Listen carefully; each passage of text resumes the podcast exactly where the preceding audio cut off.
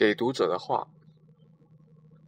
据说古罗马的时候，罗马有三十多万个神职，这对一神信仰的人而言，恐怕很难以置信。但来自多神信仰国家的我，却觉得相当有趣。当你坐在古罗马的市中心，古罗马广场遗迹坍塌的石柱上，翻阅导览手册或者说明书的时候，也许你会觉得背后怪怪的。这时，很可能就是某个徘徊未去的淘气神子，正躲在你的背后，偷偷的看你手中的简介，因为他也会好奇，不知二千年后的人到底会把它写成什么样子。喂，你们可得把我写的好一点呀！他可能会这么说。爱德华·吉朋在寻访罗马广场之后，完成了大作《罗马帝国衰亡史》。阿诺德·汤恩比年轻的时候，则为追思古罗马而以自行车环游意大利。古罗马人的足迹遍及北非、中东与欧洲。虽然我们也有心前去一探究竟，但渺小的无法与前述两位大历史家相提并论的我们，显然必须事先好好的去理清几个问题：为什么只有罗马人能够成就这样的大业？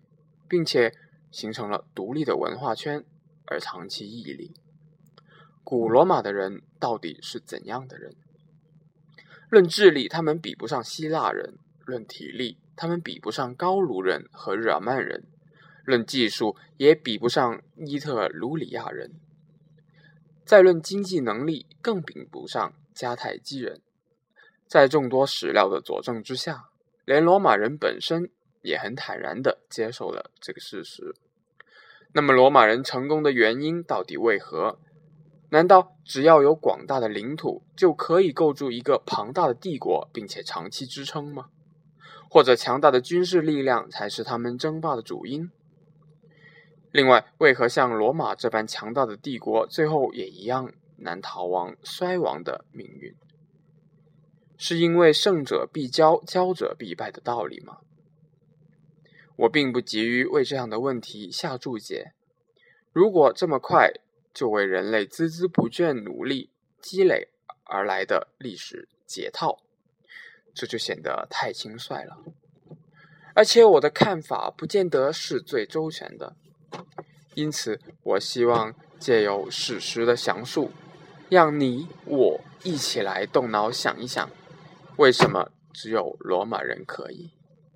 从现在起，我写你读，让我们一起来想想看，古罗马人到底是一群什么样的人？一九九二年，于罗马，岩野七生。